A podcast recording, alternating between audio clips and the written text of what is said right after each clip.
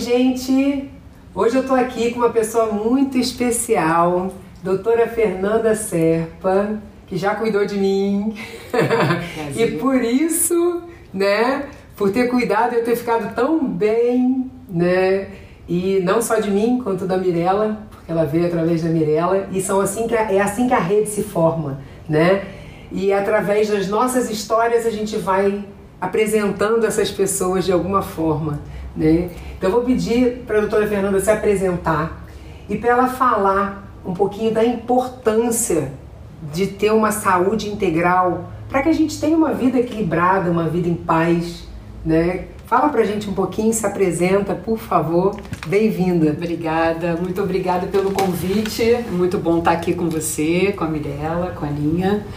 E é, acho que a importância da saúde integral é uma importância de vida, porque a vida é complexa, a vida ela tem diversos aspectos e a gente é chamado constantemente a integrar esses aspectos. E assim também com a saúde.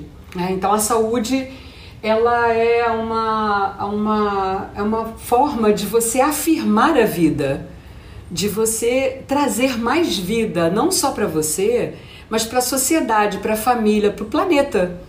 Sim. Então é importante que a gente considere que a gente tem um corpo e esse corpo precisa ser cuidado. É importante que a gente perceba que é, é, é a gente tem que ter uma alimentação condizente com o nosso estado, que a gente tem que praticar atividade física, que a gente tem que ter um bom sono. Então, isso tudo faz parte de uma questão biológica, né? Da, da, da, da existência. E isso não é a única coisa que significa saúde. A saúde, ela também vai passar por um segundo aspecto, que é o afetividade. Quem eu sou? Quem é o outro? Como eu me relaciono? Então, se você imaginar, nós temos uma. Não, nós não podemos pensar numa saúde é, de um indivíduo sem pensar na coletividade, na família, na sociedade que esse indivíduo está inserido. Porque se nós somos um corpo, o corpo já é dado à vida em relação. Ninguém é um corpo sozinho. Então não existe um indivíduo. O indivíduo, a partir do momento que nasce, ele já está em contato com outros, com essa vida também, né? Então é, a gente não pode imaginar uma saúde sem uma sociedade saudável. Olha que complicação hoje, hein? Exatamente. a importância, né? A importância da gente ter uma sociedade justa, com menos, desigual, com menos desigualdade, para que você também tenha saúde no indivíduo, porque existe uma ligação é, absurda entre a sociedade e a forma como o indivíduo se sente, né? Como é que ele está, como é que ele se percebe dentro dessa sociedade, como é que ele lida com essa sociedade, com, com ele mesmo e com o outro, né? Pode ser uma, um, uma, um indivíduo mais próximo, como uma família e a sociedade mesmo de uma forma mais ampla, a espécie uh, como um todo, né? Todo o planeta. E temos um terceiro aspecto que eu considero ah, muito importante também, que é a, o porquê que a gente está vivo. Então, assim, nós temos uma saúde física, precisamos de uma saúde afetiva e também precisamos de uma saúde que dê sentido à nossa vida. Então, buscar sentido para a vida é também uma coisa muito importante. Um propósito, uma um missão. Um propósito, um conhecimento, entender como é que as coisas se arranjam, como é que as coisas funcionam, como é que elas podem funcionar melhor. Uma espécie de filosofia de vida, né? uma espécie de, de estrutura para a gente viver. É, então eu acho que isso também é uma coisa muito importante. E temos um quarto elemento que é a questão do para quem eu vivo. Né? Eu vivo eu vivo para mim, eu vivo para as pessoas que eu amo, eu vivo para a minha sociedade, e mas eu também vivo para uma transcendência. Eu também vivo para algo que não é só o que está aqui. existe uma essência, uma fonte. E eu também vivo para essa fonte. Eu vivo através dessa fonte. Então, essa conexão com o espírito criador, com a nossa essência, é, é também um aspecto muito importante para a saúde. E essa, essa busca né, de conexão ela me leva a entender que não sou, de novo, é, não sou só eu indivíduo. Você vê que em todas as instâncias que a gente está falando, do corpo, dos afetos, da nossa razão e da nossa espiritualidade, é, é importante a gente perceber que a gente nunca está sozinho, né? Não é uma noção individual. Porque, claro, se você tem alguma questão de saúde, isso afeta diretamente quem está ao seu lado e a sociedade como um todo. Com certeza. Com certeza. Tudo que a gente faz afeta o planeta. Isso. Independente da gente ser micro, né? A gente é parte de um macro. E tem que começar por cada um de nós, né?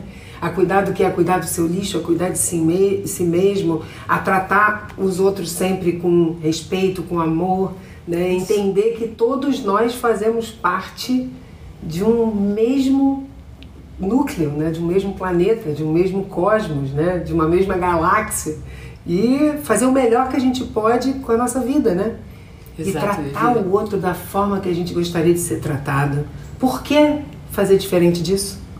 Né? Não Isso. pode, né? A gente tem que começar pelo, pelo autocuidado, pela nossa relação com, com a nossa vida diária, rotineira, nosso, nossa alimentação, nosso exercício, nosso dormir, nosso acordar. Uh, uh, mas não podemos esquecer dessas outras dimensões tão importantes da, da, da, da nossa vida, da nossa saúde. Né? Então, é, essa preocupação com o outro, ela é, é, ela é, vamos dizer assim, inseparável da saúde, né? Exatamente. Não tem como você separar uma coisa da outra. Porque né? quanto mais a gente se cuida, quanto mais a gente se conecta, quanto mais a gente se conhece, é, eu acho que mais consciência a gente tem Sim. E aí isso fica mais claro ainda, né? Da importância desse cuidado. Exato. Né? De ir caminhar na praia e ver aquela quantidade de lixo, pegar um saco e falar: o que, que eu vou fazer? Eu vou catar. Eu é, vou fazer a minha parte. Isso. Né? Que, que, né? Se o outro vai fazer ou não vai fazer. Não importa. Não importa. Eu tô vendo aqui, eu posso fazer, eu tenho um braço que pode fazer isso e pode ajudar. É, verdade, é menos um peixe que vai engolir um plástico. Né? Então, várias vezes eu vou caminhar, quando eu volto da praia, o saco volta lotado. E aí um monte de criancinha ajuda. E eu acho que aí é que está o grande, é, o grande barato, né? A grande é, lição disso tudo é, é a gente poder inspirar de alguma forma, sendo quem a gente é, que é essa geração que vem. Uhum. Né, mais nova, que, que pense em fazer diferente, né, que vejam pessoas que fazem diferente e que a gente pode fazer diferente. É, né? você está tocando num ponto importante mesmo, porque quando eu fiz faculdade eu tinha vontade de ser oftalmologista. Eu tinha um avô oftalmologista que era uma pessoa muito importante para mim, é uma pessoa muito importante para mim. E quando eu cheguei na faculdade, gostei muito, fiz, fiz medicina com muita, com muita paixão. Eu realmente gosto muito de estudar medicina, mas eu pude perceber que aqui, aquela minha prática nos moldes que eu tinha no hospital universitário, ela não alcançava o meu lugar na medicina. Então eu fui fazer teste vocacional no sexto ano da faculdade. Gente! Então eu falei, isso não vai dar. Eu vou acabar a faculdade porque estudar é fácil, é ótimo, fazer prova, problema nenhum. O problema é exercer. Eu sentia que não era o meu lugar. E a minha faculdade não me oferecia outra, outra forma de ver a medicina. E então eu o teste vocacional foi ótimo porque a psicóloga, depois de uma semana de conversas e testes e muita, e muita, muita, muita prova mesmo, você faz desenho, você faz um bocado de coisa assim, é super interessante. Ela me falou: Acho que você tem tudo a ver com a medicina mesmo, mas pensa em uma forma mais abrangente de olhar o ser humano. E aí eu comecei, o meu radar já começou a, ficar alerta para outras coisas, e aí veio a homeopatia e veio a medicina tradicional chinesa, que realmente me deram essa ferramenta, essa, essa, essa expansão do olhar, essa inclusão de outros aspectos na, na saúde. E isso também para mim foi uma, uma surpresa. Eu não imaginava que isso fosse acontecer e foi um período assim de, de tensão, porque você tem que abandonar aquilo que você já conhece, né? E ir para uma coisa que você nunca viu, mas que de fato é, é uma coisa muito importante para mim, é uma, é uma realização. E a acupuntura é um trabalho mágico, né? Porque através dos pontos você se equilibra, libera, você recebe mensagens ali de uma certa forma de como você tá através da pulsação, né? Então é, eu me lembro como se fosse hoje a dor que eu estava sentindo no meu braço direito quando você colocou aqui a agulha, né? E, e me equilibrou e como aquilo ali liberou, tinha alguma coisa travado aqui, tinha alguma coisa com nó, soltou. É interessante. Então, né? no outro dia a pessoa estava livre com o braço, foi mágico, que né? bom, que bom. É uma, é uma medicina muito especial, É. né? É. E, e aí eu queria que você falasse um pouquinho até sobre, sobre essa experiência, né? A experiência com a acupuntura, né? É, de pacientes que chegam e de alguma forma você vê é, como é para você, né? Ver esse, esse resultado, né? Ver as pessoas chegando ali e você podendo ajudar com a medicina, mas com essa outra forma, né? Uma forma mais abrangente, né? Como é que é isso para você? É, é uma questão de vida, assim, é uma questão de, de ar que a gente respira, né? A medicina, ela é, uma, é um privilégio, porque você lida, lidar com a alma, com o ser humano de uma forma direta, realmente é um privilégio.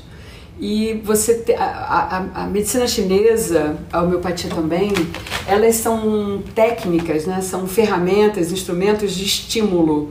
Então você está sempre promovendo alguma coisa que entra, vamos dizer assim, de fora no sistema do indivíduo e faz esse sistema se auto-organizar não é ela quem faz, ela é o estímulo para que o seu próprio corpo se reorganize. E Isso eu acho que é uma coisa muito importante, porque ela, ela é, ela, ela não tolhe as suas funções, ela não está lá para substituir.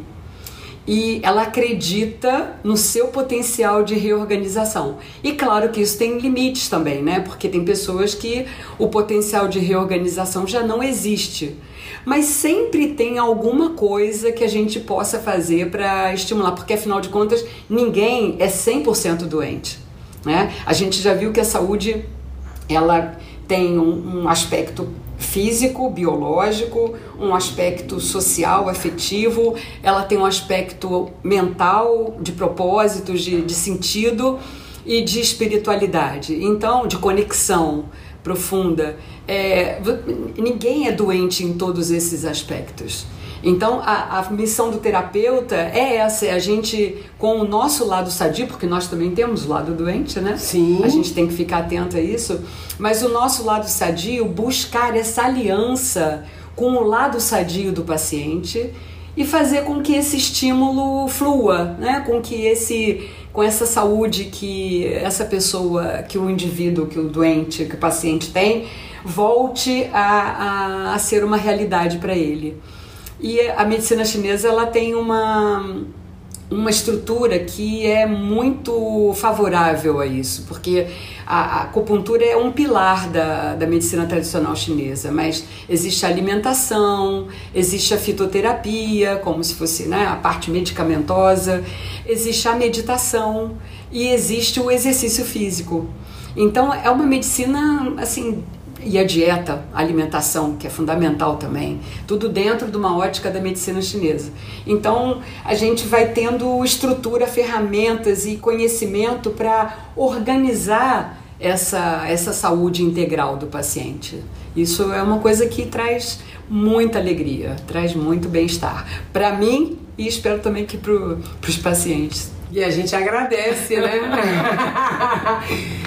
Olha, muito obrigada. Eu vou pedir para você deixar uma mensagem, algo que venha assim do seu coração para quem está te ouvindo e te agradecendo muito por estar aqui nesse momento com a gente. Ai, Vivi, é um privilégio também. Com todo esse uma, coração, alegria. uma alegria. Mas eu acho que é isso. Eu acho que a minha mensagem é alegria. Eu acho que sem alegria a gente não faz nada. A alegria é essa função que preenche, é essa função que, que toma espaço na vida da gente e que espanta muita coisa ruim. Como? Então, alegria, ela é um princípio de ação, ela não é uma ela, ela, ela não é uma, uma coisa que você vai e, e pega e que você não, você tem alegria, você sente alegria e ela é um ingrediente de tudo o que você faz. Né? Então, fazer as coisas com alegria eu acho que é a coisa mais importante. É o ingrediente que eu acho fundamental para a saúde.